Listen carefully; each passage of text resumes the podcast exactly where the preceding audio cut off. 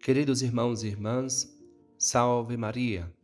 Hoje é 6 de outubro e o evangelho deste dia é o de São Lucas, capítulo 11, versículos de 5 ao 13, onde Nosso Senhor insiste na necessidade de perseverar, de persistir na oração, dizendo: Portanto, eu vos digo: pedi e recebereis Procurai e encontrareis. Batei e vos será aberto. Pois quem pede, recebe. Quem procura, encontra. E para quem bate, se abrirá. Meus irmãos, a primeira pergunta que nós podemos fazer com relação a este evangelho é o que é a oração? Aquele dever que todos nós, como cristãos, temos que realizar todos os dias. Antes de mais nada, digamos o que não é a oração. A oração não é uma fórmula já pronta. Cada um pode espontaneamente dizer, realizar, elevar a Deus sua oração, ainda que existam fórmulas e ainda que nós devamos rezar algumas fórmulas prontas, como as que a igreja nos ensina, as que nosso Senhor nos ensinou. A oração não é um artifício para conseguir a realização dos nossos caprichos. Então, o que é a oração? É a elevação da mente e do coração a Deus. É falar com Deus, conversar com o Pai, com Jesus Cristo, com o Espírito Santo, com a Virgem Maria, com o anjo da guarda, com os santos a oração é a força do homem e a fraqueza de Deus, por assim dizer. Nada é mais poderoso do que uma alma humilde que reza. São Gregório Naciazeno dizia que é necessário lembrar-se de Deus com mais frequência do que respirar. Dizia Santo Afonso Maria de Ligório: quem reza se salva quem não reza se condena. Sabemos da necessidade de orar e orar sempre sem desfalecer, mas temos dificuldades. Que dificuldades podemos encontrar na oração? Eis que cito algumas. Em primeiro lugar, a preguiça. Preguiça é a resistência ao esforço e ao sacrifício. De fato, o preguiçoso não tem um ideal de perfeição esforçada, mas de facilidade. Tudo para ele tem que ser fácil. Então, a oração tem que ser fácil, a vida espiritual, a santificação tem que ser fácil, e isto não é assim.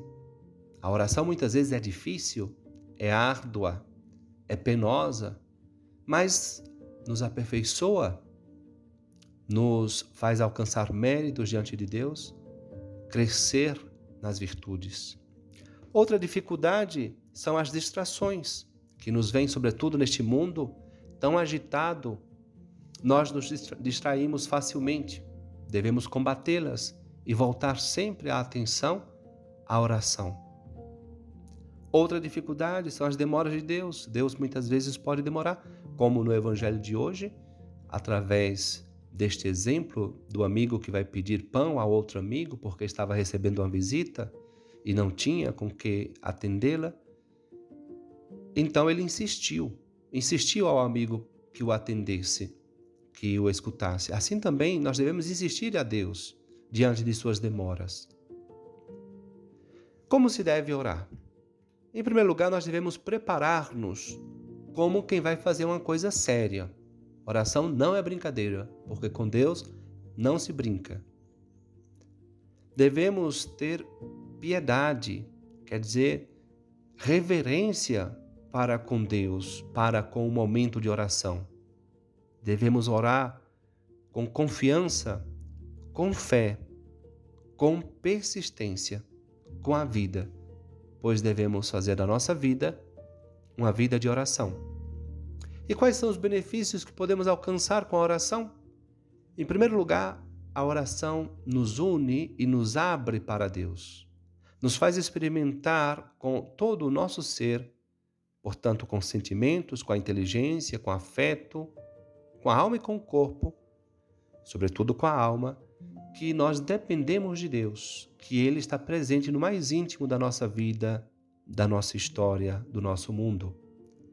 Em segundo lugar, a oração feita em nome de Jesus nos faz enfrentar todos os desafios da vida com paz, liberdade e maturidade. E enfim, terceiro lugar, a oração quebra o nosso orgulho, nossa autossuficiência, nosso engano de pensar que somos capazes de algo por nós mesmos. Rezando, experimentamos a alegria de sermos crianças no braço, nos braços do Pai. Queria aproveitar, já que estamos falando de oração e estamos no momento decisivo e, por assim dizer, também grave de nossa nação brasileira, por ocasião do segundo turno das eleições, em que nós podemos optar erroneamente por viver ou instaurar o comunismo no Brasil, comunismo denunciado pela Igreja, até mesmo pelas aparições de Nossa Senhora, como em Fátima, 1917, em Simples, 1936, entre outras. Que rezemos, peçamos com insistência, com essa insistência que Nosso Senhor nos ensina no Evangelho,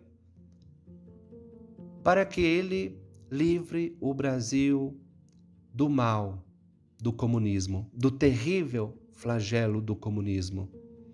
Que nossa nação brasileira, nossa pátria amada, possa seguir a vocação que desde toda a eternidade Deus preparou para ela, Deus chamou-la.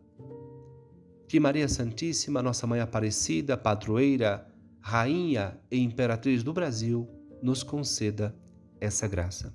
Assim seja.